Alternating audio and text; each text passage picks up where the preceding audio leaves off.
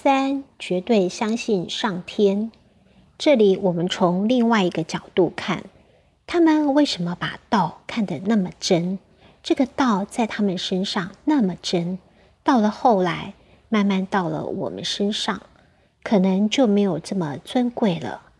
所以很多人讲，道越来越像宗教了。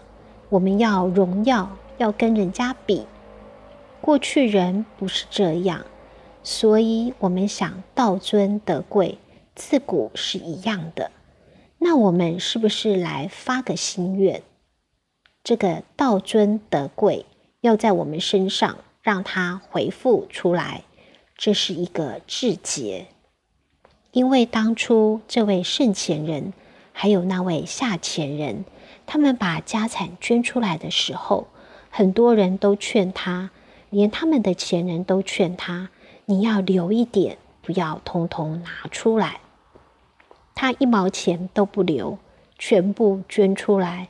下前人、圣前人都讲：“我舍身办道，这个身都舍了，身外之物的钱还留干嘛？”